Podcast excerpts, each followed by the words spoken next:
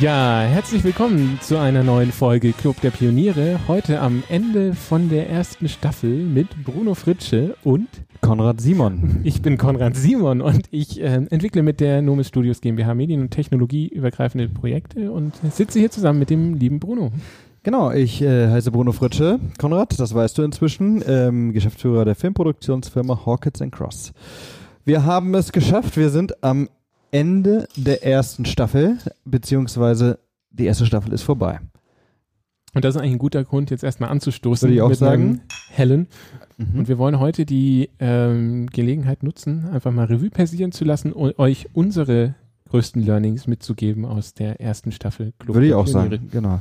Wie hat's denn angefangen? Ähm, so aus meiner Sicht gab es auf jeden Fall eine Entwicklung, auch von uns. Wir haben das ja zum ersten Mal gemacht zum Podcast, also ich zumindest. Und ähm, ja, man kommt gut rein, kann man sagen. Das ist echt verrückt. Also das ist ein, was, was wir jedem eigentlich ans Herz legen können. Ähm, man kriegt plötzlich Mut und Sicherheit, so ein Gespräch zu führen. Ähm, wir haben die ersten Folgen gemacht. Ich glaube, da war es echt krass, dass wir gar nicht so, dass wir da mehr, dass mehr die Folgen uns gemacht haben, als wir die Mhm. Folgen. Und das hat sich dann aber so nach drei, vier Folgen ziemlich, ziemlich ähm, gedreht. Und es macht einfach wahnsinnig Spaß, weil man den Gesprächspartnern dann auch auf Augenhöhe begegnet und irgendwie viel, viel erfährt, was man vielleicht auch nicht so erfahren hätte. Genau. Ich hätte Oder? noch einen, noch einen ich hätte noch einen ganz, ganz Ja. generellen Punkt. Ich glaube, was ist eigentlich das Geile an so einem Podcast? Weil ich habe das unfassbar Punkt, ja. schätzen gelernt, ähm, was so ein Podcast macht. Das Mhm. hatten wir noch gar nicht im Club der Pioniere, wo wir es mit Medien haben, aber Podcast ist ein Medium, das ist so extrem im Kommen und es steht total im Schatten vom Radio. Mhm. Irgendwie, wo man sagt, ja, da kann man das nachhören und das ist wie Radio auf Abruf. Ich würde sagen, das ist es gar nicht.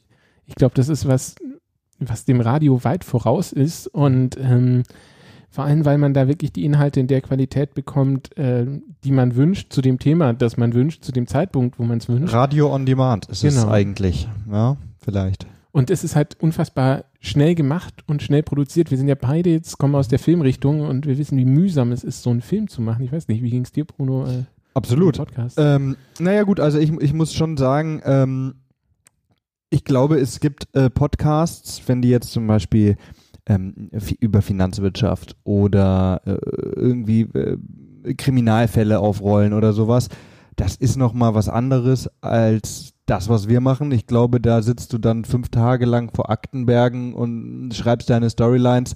Mm, Bei mir waren es dann immer nur drei Tage Vorbereitung, ja, genau. Nee, aber ähm, es ist schon intensiv, ne? Also das, ich glaube, äh, wir haben ja uns ja am Anfang an gedacht, okay, wir wollen was mit Medien machen, einen, Medienpodcast über Innovation und so. Und ganz am Anfang hatten wir, wenn ich mich recht erinnere, ja so Rubriken. Event, Internet, künstliche Intelligenz, ähm, Influencer, Marketing und so weiter und so fort. Und dann hatten, da haben wir versucht, für all diese Überpunkte einzelne Themen zu finden. Ja, also äh, haben wir ja dann, wir haben ja Influencer, dann haben wir ja Corporate Influencer, wir haben ähm, Event Marketing 2.0 und so weiter. Und das ist, glaube ich, auch eine ganz kluge Herangehensweise gewesen, zu sagen, diese Überthemen, die wir jetzt mal grob haben, da gucken wir, ob wir da wen finden. Und manche Sachen sind ja auch rausgefallen oder kommen vielleicht in Staffel 2. Ähm, ja, also so kann man sagen, glaube ich, war das eine ganz clevere Vorgehensweise. Ich muss auch sagen, der Podcast hat sich für mich oftmals nicht unbedingt wie Arbeit angefühlt, weil es einfach Themen sind, die mich unfassbar interessieren. Also das vielleicht ganz nebenbei. Also ich hatte so bei nichts das Gefühl, ähm, ja, das ist eine Sache, die macht man, weil man es machen muss, sondern es war eigentlich immer tolle Kontakte, tolle Gespräche, tolle. Absolut, absolut. Nette Menschen, ja, durchaus. Ähm, inhaltlich war es dann ja so, dann, wenn man so ein Thema hatte, also, ähm, sagen wir jetzt mal Eventmarketing zum Beispiel, haben wir immer ähm, Vorgespräche geführt mit unseren Gästen, unterschiedlich lang, unterschiedlich intensiv, um eben äh, das Thema weiter auszuführen und einen Gesprächsleitfaden zu erstellen. Vielleicht haben sich ja manche Hörer gefragt, wie kann das sein, dass das immer so gut strukturiert ist, so professionell? Das liegt an diesem Gesprächsleitfaden. Vielleicht. Vielleicht. Vielleicht. In Kombination mit ein bisschen Schnittarbeit, die wir hinterher hatten. Genau. Und unserer äh, journalistischen äh, Raffinesse. Natürlich. Und dem Bauchgefühl. Ja, und genau. dem, dass wir natürlich gut aussehen und immer einen guten Eindruck auf Ganz die genau. Gäste gemacht haben. Absolut, so sieht's aus. Nein, es ist, es ist in Summe sehr spannend und ähm, ich bin gespannt, wie es weitergeht. Wie geht's denn weiter, Konrad? Ja, also wir haben eine Sache gelernt und das ist unser Hauptziel, war ja mit dem Podcast eigentlich Leute zusammenzubringen, Medien zusammenzubringen, äh, Medienmacher zusammenzubringen, ja, die Speerspitze zu sein, zu sagen, wie kriegen wir die Leute von der Speerspitze in unseren Podcast und schaffen dann, die zusammenzuschließen. Und was wir uns gesagt haben, was wir eigentlich noch viel, viel intensiver machen wollen, ist, diese Menschen zusammenzubringen, auch Ja. physisch und menschlich zusammenzubringen. Absolut. Und da hatten wir das Event auf dem Fernsehturm. Bruno, da kannst Genau. du bestimmt mehr zu sagen. Das war ganz toll. Die, wer die letzten zwei Folgen gehört hat, hat äh, äh, mitbekommen, wir waren ähm, auf dem Fernsehturm, haben zwei Live-Folgen gemacht und ähm, danach gab es auch viele Gespräche und es wäre für uns, glaube ich, ganz cool, das so ein bisschen weiter zu verfolgen, zu gucken, gibt es bestehende Events, wo kann man sich andocken, kann man auf Veranstaltungen vielleicht äh, Live-Folgen machen. Ähm, bis jetzt war es immer so, dass wir hier äh, bei uns äh, in den Räumlichkeiten oder auch mal bei äh, unseren Gästen in den Büros oder so aufgenommen haben. Aber wenn man das schafft, auf Events mehr zu machen, wäre das sehr, sehr cool ähm, und würde gute Synergien ergeben. Ja.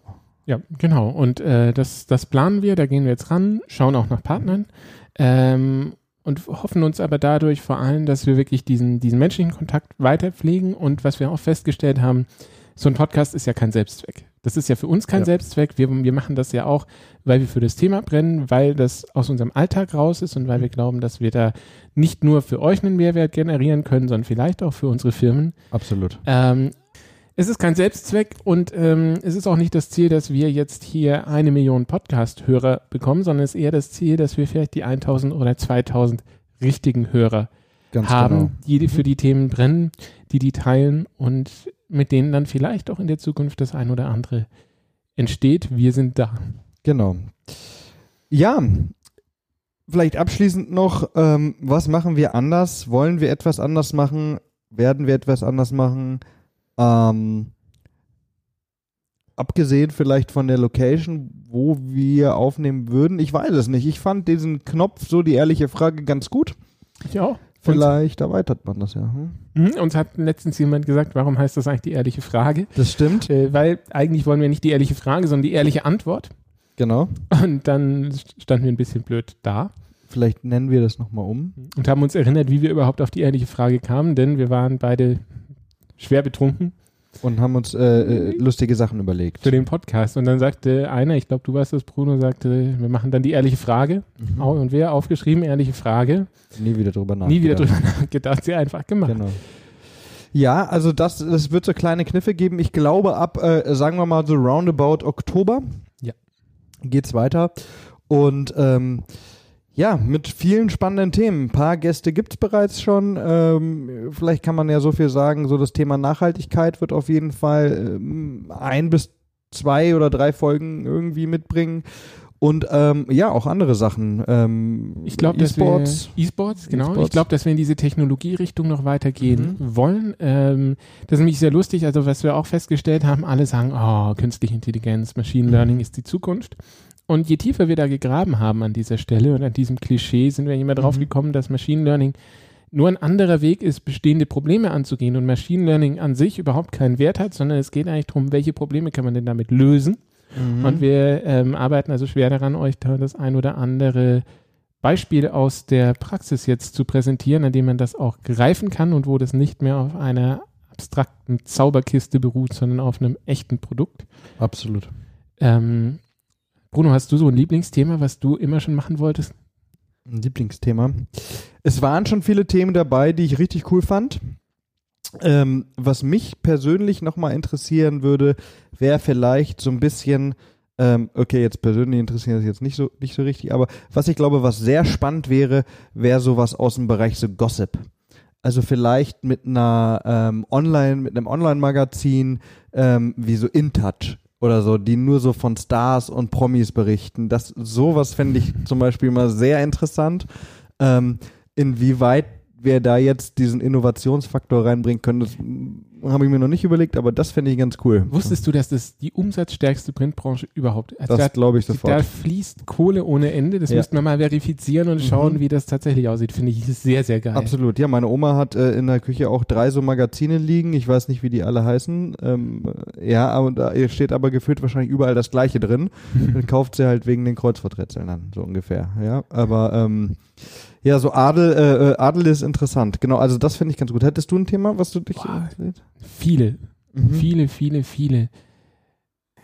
Ja, ich weiß auch nicht. Mich interessiert eben, wie man, wie man die, wie man diese Sachen zusammenbringt. Also eins meiner Mhm. Highlights war zum Beispiel Higgs, Mhm. wo wir einfach, was, was ich so krass fand, weil da ist eine Technologie Mhm. und die ist neu und zu der gibt's Erzählkonzepte, aber Mhm. niemand weiß so richtig, wie man die monetarisiert. Mhm. Und das finde ich halt unfassbar spannend. Und in die Richtung würde ich eigentlich gerne noch weitergehen. Ja.